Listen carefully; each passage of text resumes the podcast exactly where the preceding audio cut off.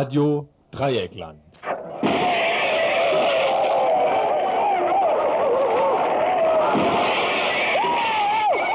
Tagesinfo.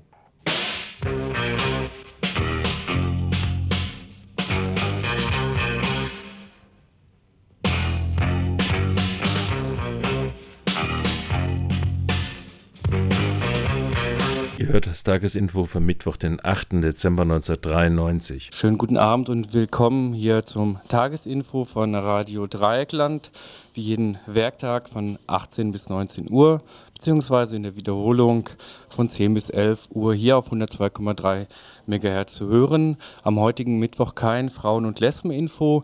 Dieses wird wieder im Januar 94 voraussichtlich zu hören sein. Heute wieder ein Info, welches von verschiedenen Mitarbeitern und Mitarbeiterinnen der übrigen Tagesinfo-Teams erstellt wurde. Folgende Themen könnt ihr in den folgenden 60 Minuten hören. Zunächst zwei Kurzmeldungen. Die eine zu einem Prozess, der nicht stattfinden wird. Der zweite zu einer Haftentlassung, die ebenfalls noch nicht, aber hoffentlich doch sehr bald stattfinden wird. Nach diesen zwei kürzeren Meldungen dann äh, vier längere Beiträge heute Abend. Beitrag 1 stellt eine Briefaktion des Vereins Frauen helfen Frauen im Krieg vor, die am 10.12., dem Tag der Menschenrechte, gestartet wird. Beitrag 2 beschäftigt sich mit dem traurigen Jubiläum der Somalia-Besetzung durch die UNO. Beitrag 3 diskutiert das Konzept der kulturellen Autonomie, welches Nekati Mert, Redakteur der Zeitschrift Die Brücke, morgen in Freiburg vorstellen wird. Wir haben mit ihm ein Interview geführt und im Beitrag Nummer 4 wird ein Blick auf die Hörerinnenversammlung von gestern Abend geworfen. Eine Hörerinnenversammlung, die allerdings nicht so sehr den Zuspruch sehr vieler Hörerinnen gefunden hat, doch dazu mehr in dem Beitrag. Die äh, jetzt vorgesehenen Beiträge sind nicht sehr lang. Ich schätze mal, dass circa um halb die Beiträge durch sein werden. Ihr habt also jede Menge Gelegenheit hier anzurufen und eure Meinung zu sagen. Wenn nicht, wird es eben Musik geben von Mastino, Musik von ihrer CD Brüdern und Brüder und Schwestern, die ich hier schon vorbereitet habe. Wie immer wird am Ende des Infos äh, hingewiesen auf verschiedene Veranstaltungen, die heute noch hier in Freiburg stattfinden werden.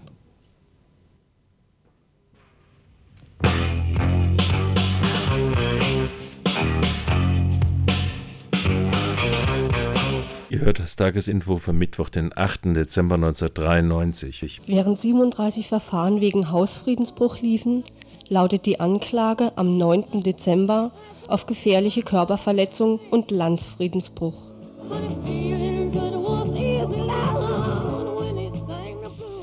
In diesem Sinne kommt alle zum Prozess am 9. Dezember 1993 um 13.30 Uhr beim Amtsgericht Freiburg.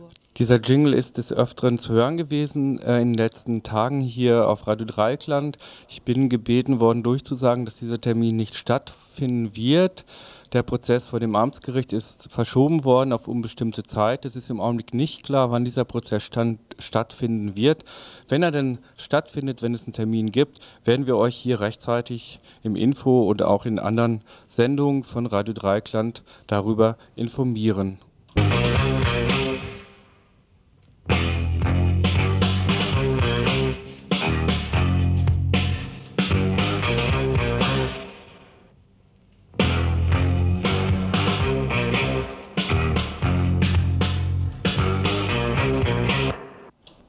Kommt Stefan Waldberg bald frei?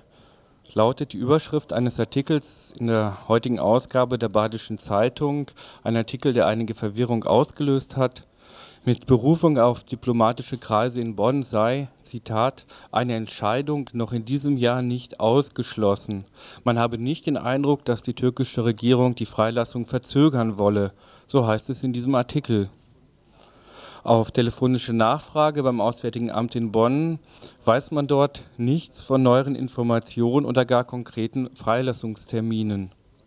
Die momentanen Spekulationen schützen sich auf ein Interview, das der türkische Staatschef Demirel am Sonntag einer Agentur gegeben hat und in dem er eine Begnadigung in Aussicht stellt, falls ihm der Begnadigungsantrag des Justizministeriums vorliegt. Bekanntlich hat Stefan bereits im August 93 einen solchen Antrag, ein Gnadengesuch gestellt. Zwei amtsärztliche Gutachten bestätigen seine Haftunfähigkeit. Seit Freitag vergangener Woche befindet sich Stefan im Gerichtsmedizinischen Institut in Istanbul, wo offenbar ein weiteres Gutachten über seinen Gesundheitszustand erstellt werden soll. Das besagte Gutachten und beziehungsweise die zwei besagten Gutachten und Stefans Gnadengesuch liegen momentan offenbar noch bei der Oberstaatsanwaltschaft in Izmir und sie sollen dann von dort an das Justizministerium gehen, welches nach entsprechender Prüfung an Demirel weitergeleitet wird. Nun hat Demirel offenbar in diesem Interview signalisiert, falls ihn diese Gutachten und dieses Gnadengesuch denn erreicht, dann würde er darauf positiv reagieren. Wie lange er jedoch benötigt, um eine Entscheidung zu fällen, konnte im Auswärtigen Amt in Bonn freilich niemand vorhersagen. Dort herrsche lediglich das Gefühl vor, dass noch in diesem Jahr mit Stephans Entlassung gerechnet werden könne, möglicherweise noch vor Weihnachten. Alle Spekulationen oder doch ein Hoffnungsschimmer. Fest steht jedenfalls, dass Stephans Begnadigungsverfahren immer neue Steine in den Weg gerollt werden, wie jetzt die neuerliche Untersuchung des, Gerichts, des Gerichtsmedizinischen Instituts in Istanbul auch zeigt und sich damit seine Freilassung wiederum verzögert. Wann sie denn endlich stattfinden wird, weiß momentan noch niemand zu sagen.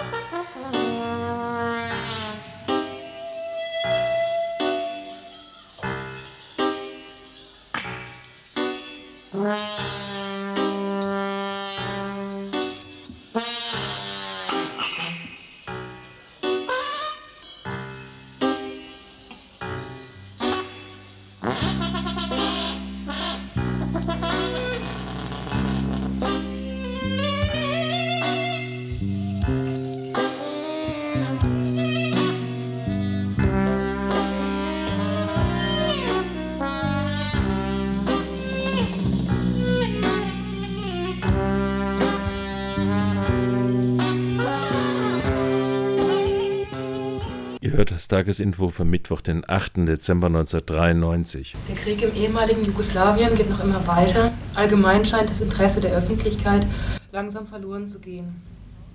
Und besonders die Lage der Frauen im Kriegsgebiet wird kaum noch beachtet, beziehungsweise gar nicht. Hier in Freiburg hat sich der Verein Frauen helfen Frauen im Krieg e.V. gegründet und ich spreche hier mit Barbara Vollhardt, Schriftführerin des Vereins, und einer bosnischen Serbin, die hier lebt die gerade von einem Besuch ihrer Familie in, in dem bosnischen Gebiet zurückgekommen ist. Mhm. Barbara, ähm, der Verein Frauen helfen Frauen im Krieg e.V., was ist das für ein Zusammenschluss von Frauengruppen? Äh, wir haben uns vor etwa einem Jahr, im Januar, äh, spontan zusammengefunden, als über diese Massenvergewaltigungen in Jugoslawien äh, berichtet wurde in den Medien. Und äh, es haben sich ganz schnell und spontan praktisch alle Frauengruppen von ganz rechts bis ganz links zusammengefunden hier in Freiburg, um diesen vergewaltigten Frauen helfen zu können. Und wie sieht oder sah die Hilfe jetzt für die Frauen im Kriegsgebiet konkret aus?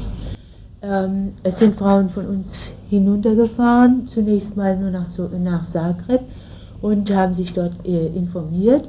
Wir haben Kontakte mit Frauengruppen dort ähm, da ist zum Beispiel die Frauenlobby, da ist äh, Kareta, Trezhnevka, Bisa, das sind alles Frauengruppen, die sich dort gebildet haben, zum Teil aus der Frauenbewegung kommen äh, und die ihrerseits äh, Projekte entwickelt haben für die Hilfe an vergewaltigten Frauen.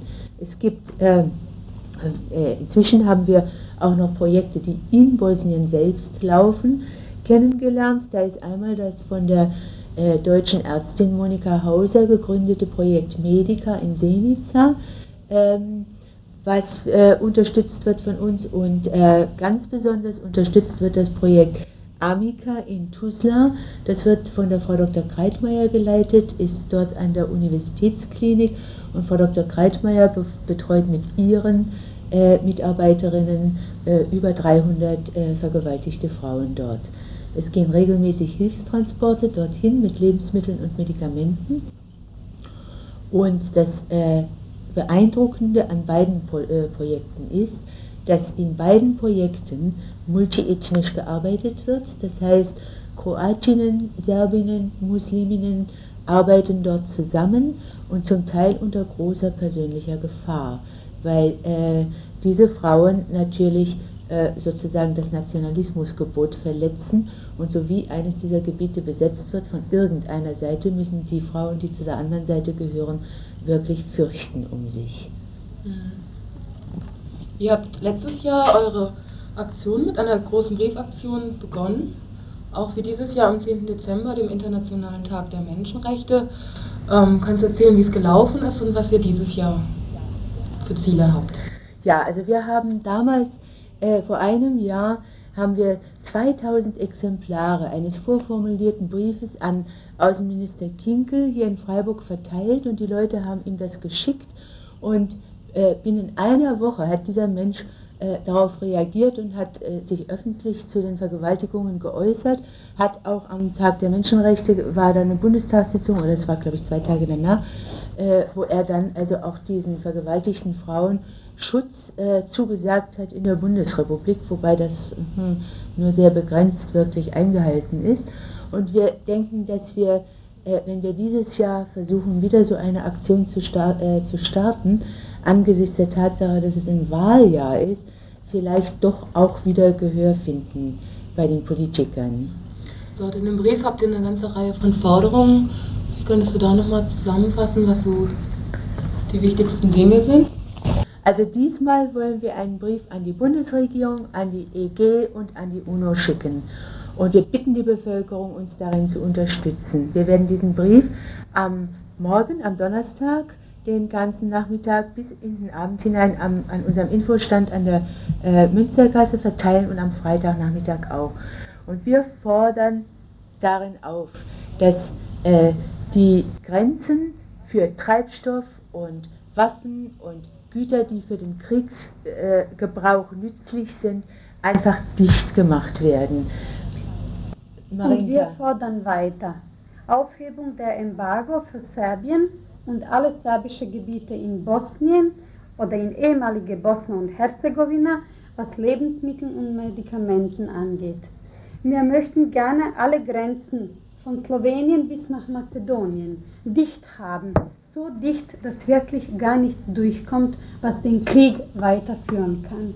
Aber Lebensmittel und Medikamente müssen unbedingt nach Serbien rein. Es sterben dort täglich Menschen, vor allem eben die Schwachen, die Kinder, die Frauen, weil sie nichts mehr zum Heizen haben, weil sie keine Medikamente haben, weil sie verhungern.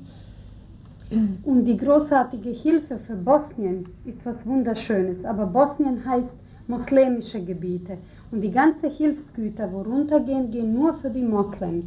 Alles andere, was Kroaten angeht und die Serben angeht, sie bekommen davon nichts. Das ist ungerecht. Es muss geändert werden. Die Menschen müssen auch diesen Winter überleben. Wir wissen gar nicht, ob äh, das eigentlich Absicht ist oder Fantasielosigkeit, was da läuft von den westlichen Ländern. Denn politisch geschieht eigentlich nichts. Es wird zwar äh, humanitär gearbeitet, aber es müsste doch auch möglich sein, politisch einzuwirken. Zum Beispiel, das Ganze ist auch ganz weitgehend ein Medienkrieg, der in den Köpfen der Menschen dort stattfindet. Die werden aufgeputscht und äh, bekommen überhaupt keine Gelegenheit, mal in, objektive Informationen zu kriegen. Warum stellt man nicht Fernsehsender, ganz starke, um dieses ganze Kriegsgebiet herum und informiert die Bevölkerung objektiv?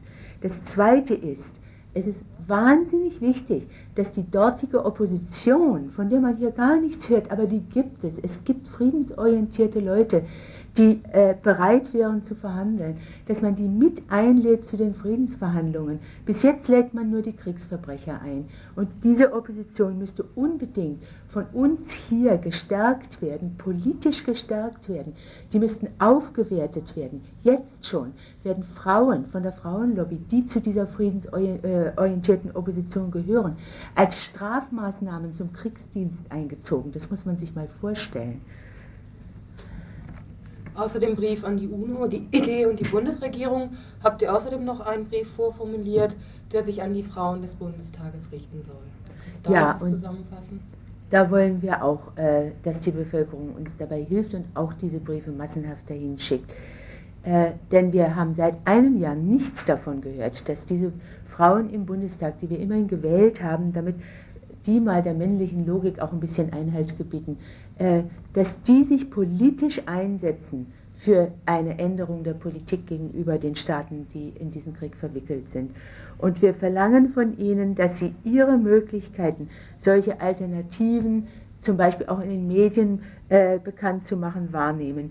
Wir, wir möchten, dass sie Einfluss nehmen auf Kroatien und die anderen kriegsführenden Parteien. Wir möchten, dass sie Druck machen in ihren jeweiligen Parteien und in ihren Fraktionen, dass eine andere und glaubwürdige Politik gemacht wird, die zu, einem, zu einer Beendigung dieses Krieges führen kann. In dem Sinne, wie wir es vorgeschlagen haben. Mhm. Gut, ich denke, das reicht erstmal. Vielen Dank für das Gespräch. Ich will nochmal hinweisen, die vorformulierten Briefe gibt es morgen und übermorgen nachmittags jedenfalls am Informationsstand in der Münstergasse. Ja.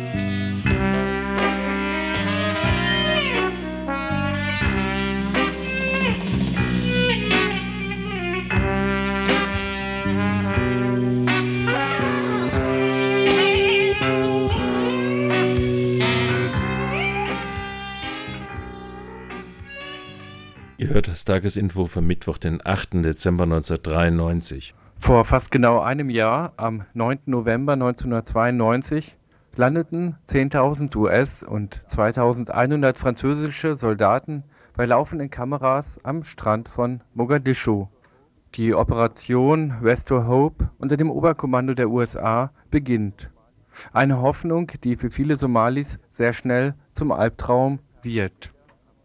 Wenige Tage später, am 17. Dezember 92, fasste die Bundesregierung bereits den Beschluss, zur Unterstützung humanitärer Aktionen ab Januar 93 bis zu 1500 Bundeswehrsoldaten nach Somalia zu schicken.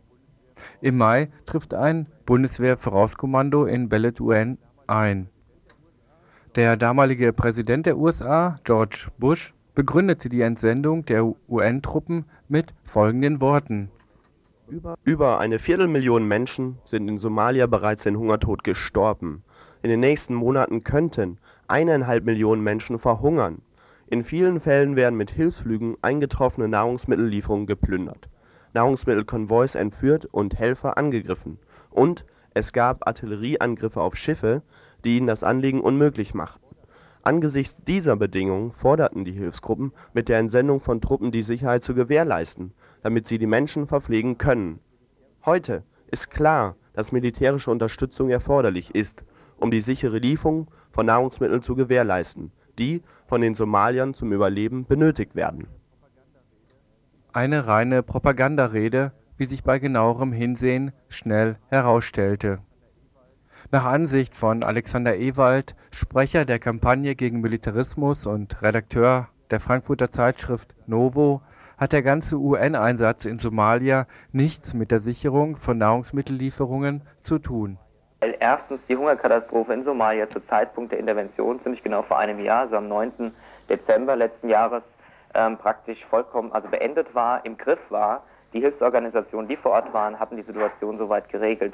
Zweitens war es so, dass äh, Zahlen kursiert wurden, nach denen ähm, marodierende Banden oder eben auch sogar Bürgerkriegsparteien diese Hilfskonvois überfallen und dadurch eine Lieferung praktisch unmöglich sei. Das ist ebenso Quatsch gewesen. Es war so, wie ähm, dann auch später rauskam, dass maximal 10 Prozent oder höchstens 20 Prozent der Hilfslieferungen irgendwie verloren gegangen, äh, verloren gegangen sind durch eben Überfälle.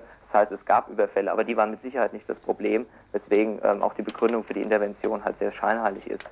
Ein weiterer Grund kommt natürlich noch dazu, man muss sich auch vor Augen halten, warum ist die Hungerkatastrophe in Somalia entstanden. Und da sehen wir es als erwiesen an, dass der Westen schuld ist für die, für die Hungerkatastrophe von vornherein. Das heißt, der Westen hat ab 1988 in Somalia, was ungeheuer abhängig war von westlicher Hilfe, abhängig war vom Westen am Tropf westlicher Hilfe hing, äh, die Hilfslieferungen total gestrichen und dadurch eine Situation provoziert, die bis 1991 verstärkt durch den Bürgerkrieg, verstärkt durch eine Dürre, dann zu dieser Hungerkatastrophe geführt hat. Nun sagen jetzt aber westliche Stimmen, äh, wenn nun alle Truppen abziehen werden, voraussichtlich im März 94, dann würde der Bannenkrieg wieder losbrechen und äh, die Hilfsorganisationen könnten die Lebensmittel nicht mehr dorthin bringen und dann würde die Hungersnot wieder ausbrechen. Seht ihr das auch so? Wir sehen das auf keinen Fall so. Die Hilfsorganisationen konnten operieren, solange ähm, bevor, ohne Probleme auch in Mogadischu operieren, bevor die UNO dort interveniert ist. Erst nachdem die Konflikte im Juli, im Juni und Juli diesen Jahres ähm, in Mogadischu so stark, äh, so eine starke Form angenommen haben, mussten fast alle Hilfsorganisationen Mogadischu verlassen und waren gezwungen, ähm, eventuell teilweise sogar komplett das Land zu verlassen. Das heißt, die UNO-Operation hat den äh, Prozess der wirklichen humanitären Hilfe vollkommen in Frage gestellt und gestört.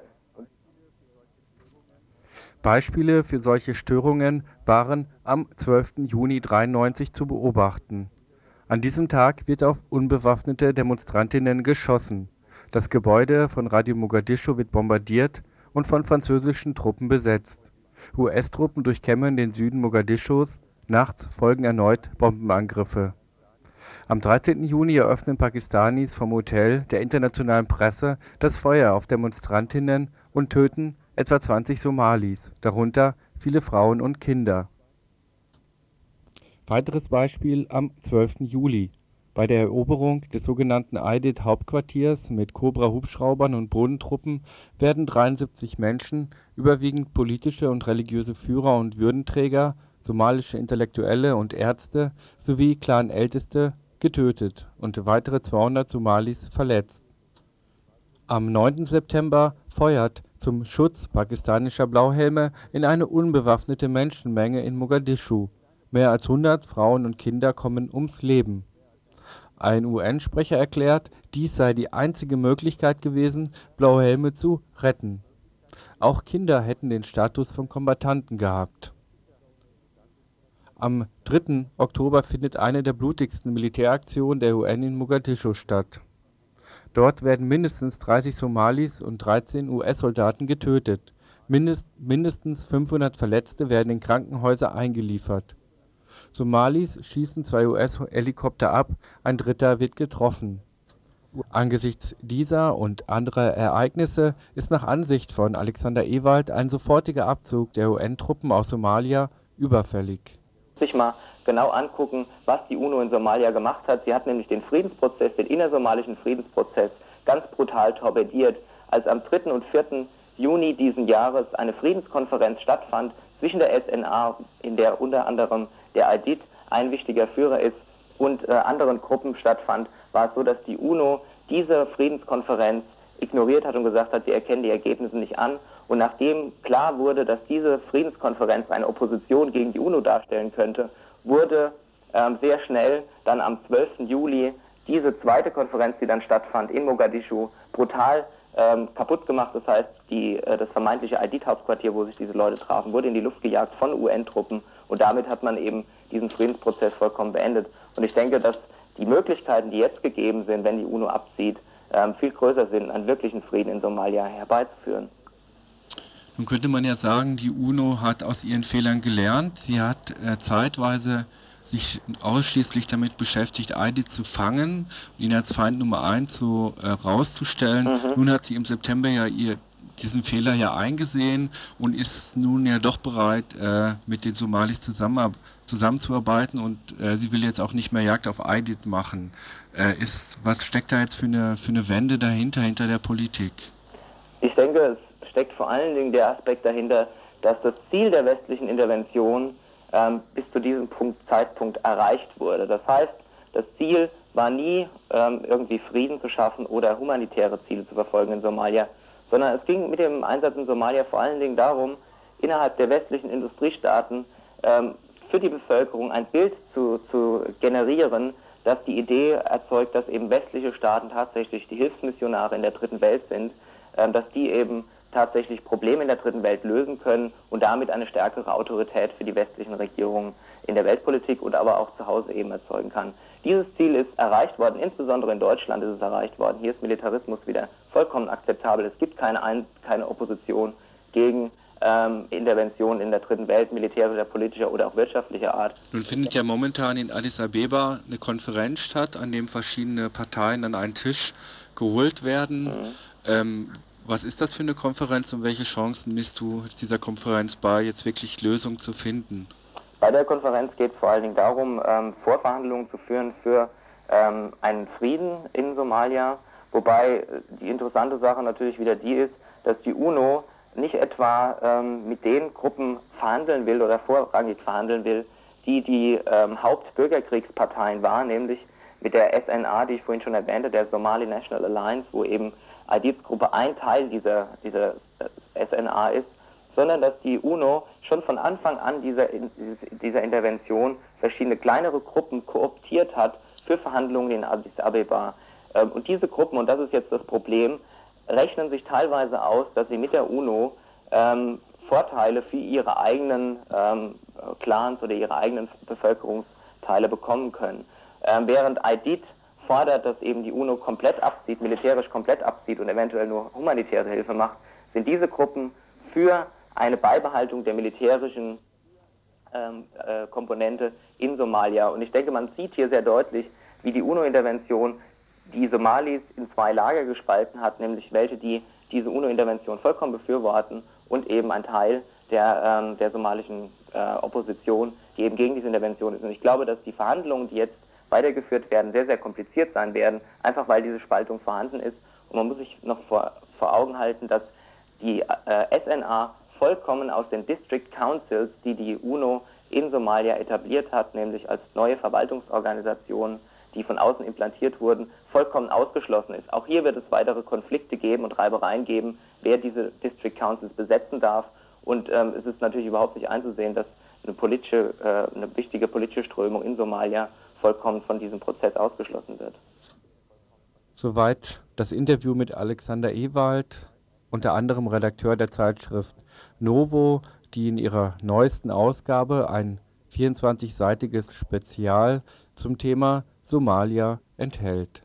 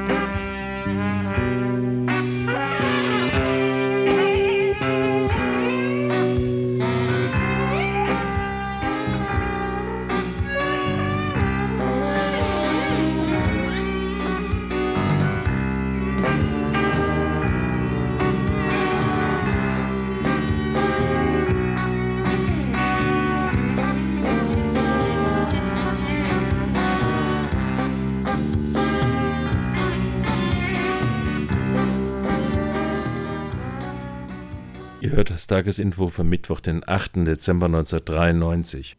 Innerhalb des Nationalstaates gibt es zwei Möglichkeiten, mit dem Fremden umzugehen. Entweder wird alles Fremde aus dem Weg geräumt, weil es in seiner Unberechenbarkeit das selbstgebastelte nationale Brett vor dem Kopf ins Wanken bringt, oder das Fremde wird in die eigenen nationalen Schubladen gesteckt.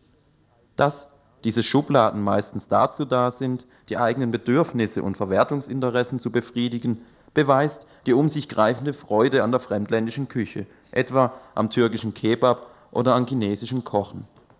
Im Nationalstaat wird den Migrantinnen keine eigene kulturelle Autonomie zugestanden. Stattdessen wird das Fremde in die Schraubzwinge ethnischer Zuschreibungen und Definitionen gepresst, die in der Regel nichts mit dem jeweiligen Selbstverständnis der Fremden zu tun haben. Interesse besteht lediglich an der Verwertung des Fremden, wozu es ganz bestimmten Zuschreibungen und Vorstellungen unterworfen wird. Früher waren diese Zuschreibungen in der Regel brutaler und rassistischer als heute. Der Neger etwa fällt durch seinen unangenehmen Körpergeruch auf. So heißt es noch in einem alten Lexikon aus den 50er Jahren, weshalb er gerade noch gut ist für die Arbeit bei der Müllabfuhr. Heute ist er gut für das nette afrikanische Restaurant ums Eck. Eine kulturelle Autonomie jenseits kapitalistischer Verwertungsinteressen fordert Nekati Mert, Redakteur der Zeitschrift Die Brücke, die vorwiegend von Migrantinnen gemacht wird. Am morgigen Donnerstag wird er in Freiburg in der Reihe Heute hier, morgen fort einen Vortrag mit dem Titel Kulturelle Autonomie wieder den Universalismusanspruch westlicher Zivilisation halten. Nekati Mert sieht den Nationalstaat grundsätzlich in Verbindung mit dem Kapitalismus, weshalb er auch das Modell einer multikulturellen Gesellschaft ablehnt. Ein solches multikulturelles Modell nämlich steht nicht im Widerspruch zum, zum Nationalstaat. Also ich äh, lehne ganz äh, gründlich diesen Definitionsansatz ab, dass diese eingewanderte Minderheiten nach bestimmten ethnokulturellen Kriterien eingeordnet werden und äh, in dem Sinne, dass diese Identifikationen, nationalkulturell, was alles ist und so weiter, nicht äh, überwindbar sind. Und ich trete für eine äh, äh, äh, Wechselung zwischen ethnischen, kulturellen äh, Eigen, Eigentümlichkeiten ein und äh, betrachte die, den Plan der multikulturellen Gesellschaft äh, als eine Erweiterung der neuen Weltordnung, die Versuch, äh, durch die versucht wird, die Welt so weit zu ethnizieren, so weit äh, zu teilen in dem Sinne, in dem Sinne des alten Spruchs äh, Teile und Herrsche. Da diese ethnischen Zuschreibungen in der Regel nach kapitalistischen Verwertungsinteressen geschehen oder denen zumindest angepasst werden, verschwinden im Schatten dieser Zuschreibungen die tiefer liegenden sozialen Konflikte, in denen sich Migrantinnen befinden. Was zählt, ist das fremdländische Restaurant, allerdings nicht als Teil des Existenzkampfes von Migrantinnen hier, sondern als eine Art touristisches Angebot im eigenen Land für Deutsche. Nekati Mert sieht darin das Einfallstor für Rassismus. Deswegen äh, sehe ich in diesem Konzept multikulturelle Gesellschaft äh, die Gefahr, dass dadurch äh, die äh, sozialen Probleme oder Konflikte in, in, der, in dem jetzigen in der jetzigen Gesellschaft ethnizid werden und dadurch äh, die rassistischen Konflikte gefördert werden können. Was heißt dann für dich kulturelle Autonomie? Äh, die kulturelle Autonomie ist für mich eine, vielmehr als äh, eine Idee, als eine, äh, ein Modell.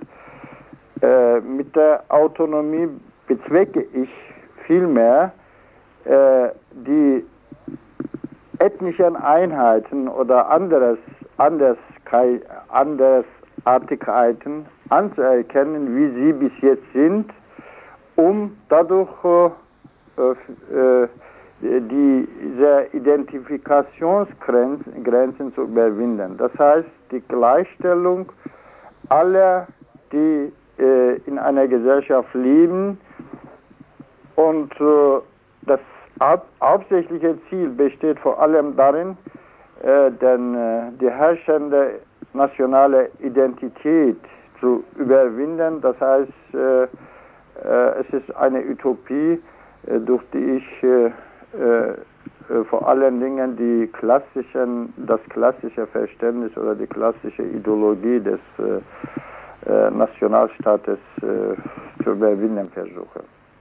Wie könnte jetzt eine kulturelle Autonomie, die sich gegen den Nationalstaat richtet, äh, verwirklichen? Ginge das jetzt nur praktisch nur auf einem sehr radikalen, revolutionären Weg, der erst einmal den Nationalstaat beseitigt? Oder ginge das auch jetzt in den bestehenden Verhältnissen in irgendeiner Weise, äh, ja, vielleicht auf einer Art reformerischen Ebene? Also ich kann jetzt äh, von keiner Revolution reden. Also Revolutionen sind äh, äh, immer, waren immer äh, sozial äh, begründet. Und eine Revolution findet nur, äh, man kann eine Revolution nur vertreten, wenn man zum Beispiel sagt, ich will die Produktionsmittel anders ordnen, die Produktionsverhältnisse anders ordnen und so weiter und so Dinge. Deswegen ist das also in diesem kleinen Rahmen Unsinn von einer Revolution zu reden. Nur bin ich äh, der Meinung, dass man etwas verändern kann der, äh, durch die radikalen Reformen. Zum Beispiel heißt es ganz im konkreten Sinne in Deutschland, äh, dass äh, man äh, denn das Grundgesetz, vor allen Dingen den Artikel 116, ändern kann. Oder äh, man kann die als Idee den ganzen Nationalstaat äh, so weit in Frage stellen, dass äh, die jetzigen äh, eingewanderten Minderheiten hier nicht äh, als Ausländer betrachtet werden sollen. Das heißt also jegliche äh, Gesetzesmaßnahmen und andere äh, kann man radikal abschaffen ohne die Alternativen. Äh, in diesem Punkt bin ich äh, dafür, dass man nicht neu, neue Gesetze fordert, sondern dass man die diskriminierenden, ausgrenzenden Gesetze äh, abschaffen sollte. Hm. Gut. Dieser Punkt der Umsetzung kultureller Autonomie wird sicherlich einer der Streitpunkte sein am Donnerstag, wenn es dann um 20 Uhr im Radikaldemokratischen Zentrum den Vortrag von Nekati Mert zu hören geben wird. Sicherlich ein anderer Punkt wird auch sein der Zusammenhang von multikultureller Gesellschaft mit neuer Weltordnung, die ja Nekati Mert in Verbindung zieht. Für ihn ist multikulturelle Gesellschaft praktisch nur eine Fortsetzung der neuen Weltordnung, weil eben die Nationalstaaten, die die ganze Menschheit in Nationen teilt und damit dem Gesetz des Kapitalismus unterwirft, weil dadurch die neue Weltordnung eben bestätigt wird durch multikulturelle Gesellschaften, die den Nationalstaat selber gar nicht in Frage stellen. Also am Donnerstag kulturelle Autonomie, wieder den Universalismusanspruch westlicher Zivilisation, Vortrag von Nekati Mert in der Reihe heute hier, morgen fort, Migration, Rassismus und die Unordnung des Weltmarktes, ein Vortrag um 20 Uhr im Radikaldemokratischen Zentrum in der Egonstraße 54.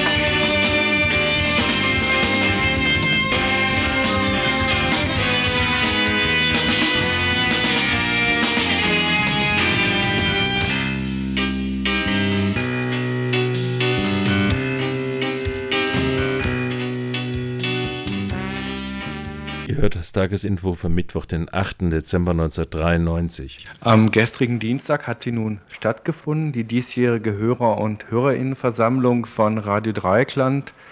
Normalerweise ist diese Hörerinnenversammlung ja nicht gerade sehr gut besucht. Christoph, du äh, warst gestern dort auf dieser Versammlung. Wie viele HörerInnen waren denn dort? Eine schreckliche Frage ist es doch, aber wir müssen uns hier wohl doch outen. Es waren vier Leutchen, jedenfalls als pure Hörerinnen da. Um sie saßen dann einige Menschen, aber auch nur wenige Macherinnen und Macher. Also Schande über uns. Es waren dann eigentlich nur Leute vom Morgenradio da. Des Weiteren ähm, derjenige, der die Hörerinnen und Hörerversammlung jedes Mal einberuft, also ähm, jährlich. Uli Wenzel heißt der und ist ähm, Vorstand des Freundeskreises Radio Dreieckland. Was haben denn die wenigen HörerInnen, die dort waren, an Kritik so vorgebracht? Nun vielleicht vorab. Die Hörerinnen-Hörerversammlung heute, äh, gestern, bezog sich eigentlich so schwerpunktmäßig auf das Morgenradio. Wir wollten erfahren, wie das Morgenradio gehört wird, was, ob es Kritik gibt, äh, ob es Vorstellungen gibt, wie das Morgenradio vielleicht noch besser werden könnte oder ob das Morgenradio nicht eventuell eine grundsätzlich andere Konzeption erfahren sollte. Das wurde gestern hauptsächlich besprochen, eben weil auch Mora Morgenradio Leute da waren, die wollten natürlich hauptsächlich was zu ihrer Sendung wissen. Was wurde denn nun konkret dort äh, besprochen? Konkret äh, wurden die verschiedenen, ja, verschiedenen, Be verschiedenen Gefäße im Morgenradio erstmal angesprochen. Das war sozusagen am einfachsten. Wir fragten, was ist mit der Presseschau? Wie habt ihr mal Presseschau gehört? Und äh, bringt die euch überhaupt was? Dasselbe zu den Nachrichten, dasselbe zu den Veranstaltungshinweisen und so weiter. Das wurde konkret gefragt, darauf wurde geantwortet. Es gab äh, Kritiken zur Musik, es gab äh, Vorstellungen, wie meinetwegen die Veranstaltungshinweise sinniger werden könnten. Das alles so als Höreindrücke jetzt nicht besonders ausgefeilt mit konkreten Ergebnissen oder so, aber das wollten wir ja auch nicht, das wäre ja auch Blödsinn, sondern einfach so als, als ja, Vermittlung, wie Hörerinnen und Hörer das Morgenradio erleben. Wurden denn außer dem Morgenradio noch zu anderen Sendungen was gesagt? Wurden noch andere Sendungen kritisiert oder auch vielleicht gelobt? Ja, natürlich wurde gelobt im Verhältnis zu, was weiß ich, den Dudelfunkern äh, öffentlich-rechtlich beziehungsweise kommerziell standen wir schon ziemlich gut da und das äh, hat uns natürlich auch alle sehr hm, ja, bestärkt, es wurde zu anderen Sendungen was gesagt, zu Musik äh, beispielsweise. Die Leutchen, die jetzt gestern da waren, haben, also sind auf das, auf das Programm durch pures Reinschalten aufmerksam geworden, haben dann aber sich so langsam ähm, ihre Lieblingssendung erobert, haben die dann irgendwann mal sich gemerkt. In einer Woche kommt sie wieder und so, nach dem Muster. Das heißt, wir haben da auch ein bisschen was mitgekriegt. Zum Beispiel, dass eben die Hörerinnen ähm, gezielt einschalten. Das war zum Beispiel ja schön gut und wichtig. Es ist jetzt nicht vielleicht besonders ähm, repräsentativ, aber es war zum, zuerst mal so ein Ansatz. Okay. Darüber hinaus, wie gesagt, dann zu Sendungen ähm, gab es neben den Fragen Lob, Kritik vielleicht auch, beispielsweise eine Kritik an Moderationen, Moderatoren, die äh, zum Teil ein bisschen eine, eine narzisstische Art und Weise zu moderieren haben, wurden zum Beispiel erwähnt oder beispielsweise die ja, gewisse Unprofessionalität, wobei auch wieder die Unprofessionalität vermittelt, dass wir es äh, ja, dass wir direkt rangehen an das Mikrofon.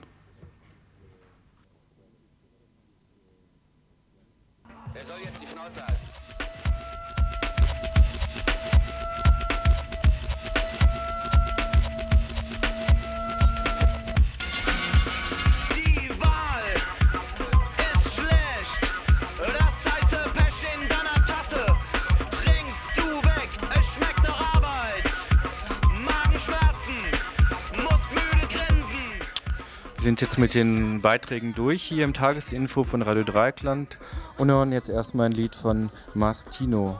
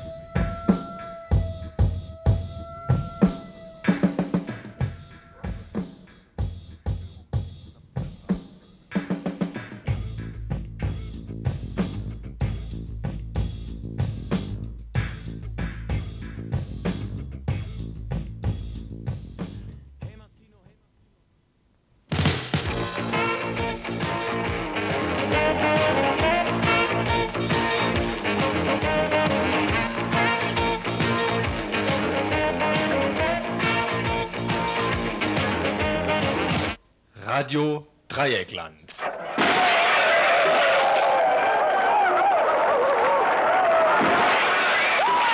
Ihr hört das Tagesinfo für Mittwoch, den 8. Dezember 1993. Ja, dies war jetzt nicht der versehentlich zu früh abgelaufene Abspann des Tagesinfos. Das sollte euch jetzt ein bisschen einstimmen auf das, was ich äh, gleich an Terminen durchzugeben habe. Jeden Tag könnt ihr den, diesen Jingle von uns hören, vom Tagesinfo von Radio Dreikland. Wer sich dafür interessiert, was hinter diesem Jingle sich verbirgt, beziehungsweise wie dieses Tagesinfo gemacht wird, über welche Arbeitsmaterialien, Archive und Quellen das Tagesinfo verfügt, wie der Arbeitsalltag hier im Tagesinfo aussieht, wie Themen ausgewählt werden, wie Themen bearbeitet werden hier von uns. Wer so einen Blick hinter diese Kulissen wagen will, der ist herzlich eingeladen zu einem kleinen Einführungsabend, den wir morgen Abend hier im Infobüro veranstalten. Das Infobüro befindet sich in den Räumen von Radio Dreikland in der Adlerstraße 12 auf dem Greta-Gelände. Wer ähm, sich also dafür interessiert, wer vielleicht auch Lust hat und auch Zeit hat, hier im Info mitzuarbeiten, morgen äh, 20 Uhr, also Donnerstag, 9.12. im Infobüro ist herzlich dazu eingeladen. Wir machen jetzt hier weiter mit einigen Veranstaltungshinweisen. Vorher gibt es aber noch ein bisschen Musik.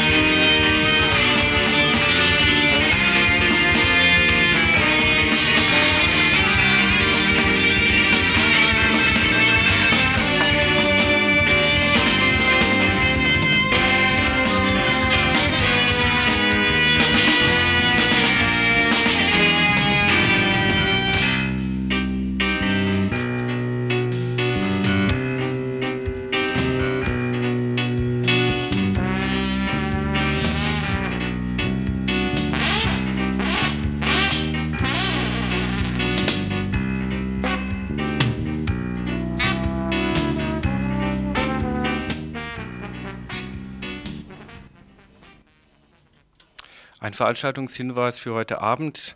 In der Aktion Dritte Welt wird, ein, äh, ja, eine wird es eine Veranstaltung geben, ähm, eine Vorstellung und Diskussion zu Fragen der Solidaritätsarbeit.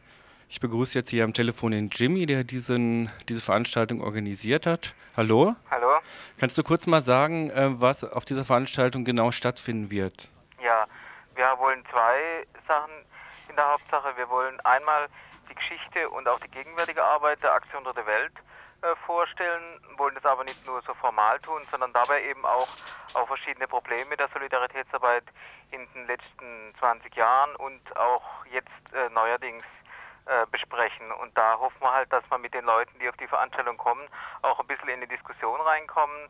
Also wir wollen nicht nur sagen, wir machen eine Zeitung und wir haben ein Archiv, sondern wir wollen auch sagen, äh, wo wir Probleme der Solidaritätsarbeit sehen, äh, in den vergangenen Jahren, aber auch heute noch. Ne?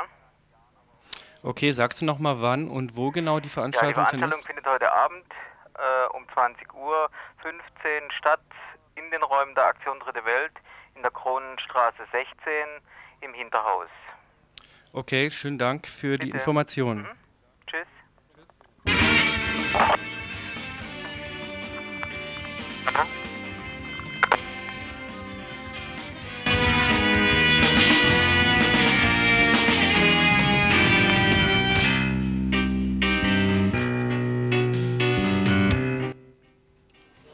Ferner ist noch durchzugeben, Veranstaltungen, die im Rahmen der Uni-Aktionswoche zurzeit stattfinden. Aufstehen statt aussitzen ist ja bekanntlich das Motto. Und zwar gibt es da um 19 Uhr heute ein Gesprächsforum Kriterien guter Lehre. Ein Einführungsreferat wird dort gehalten. Anschließend ähm, ja, sitzen da verschiedene Leute auf dem Podium. Und die äh, Veranstaltung selber ist zu sehen. Ähm, Im Audimax, jawohl, also im Audimax im KG1 in der Universität in Freiburg.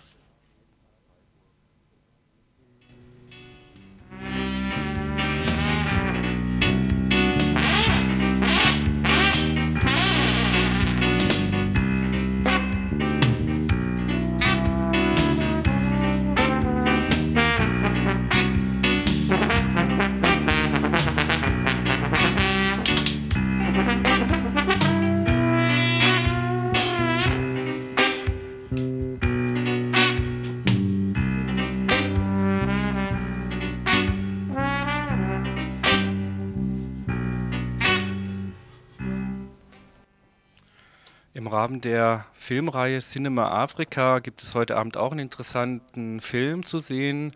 Eine Filmreihe, die im kommunalen Kino in der Urachstraße 40 hier in Freiburg veranstaltet wird.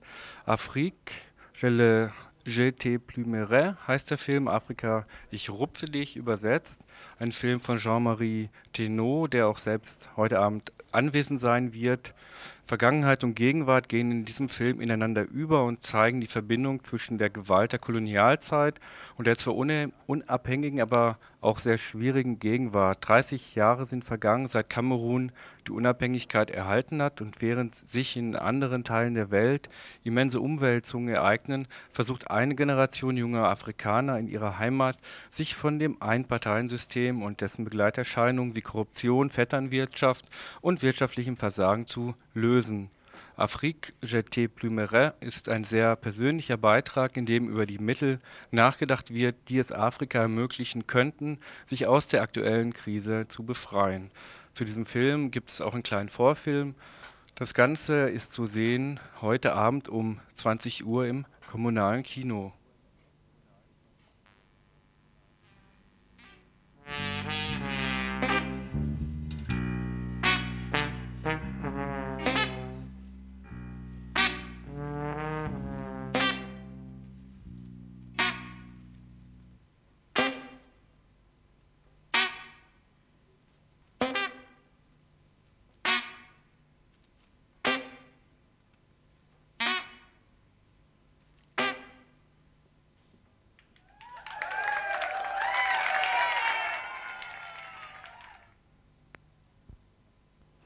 Und ein letzter Veranstaltungshinweis noch für heute Abend, auch kommunales Kino. Heute 22 Uhr im Rahmen Filme zur Transsexualität werden zwei Filme gezeigt. Der eine heißt Zweiter Aufschlag. Äh, zu diesem Film gibt es einen kleinen Vorfilm, der heißt Plain Tooth, 15 Minuten, der andere 94 Minuten. Das Ganze geht los ähm, ja, heute Abend um 22 Uhr 15, Viertel nach 10 also. Okay, damit sind wir auch ans Ende des heutigen Infos angelangt. Ähm, die Themen des morgigen Infos liegen mir leider hier nicht vor. Müsst ihr also morgen in der aktuellen halben Stunde reinhören, was es denn dort für Themen gibt. Damit bedanke ich mich fürs Zuhören und sage Tschüss, bis zum nächsten. Tagesinfo von Radio Dreieckland.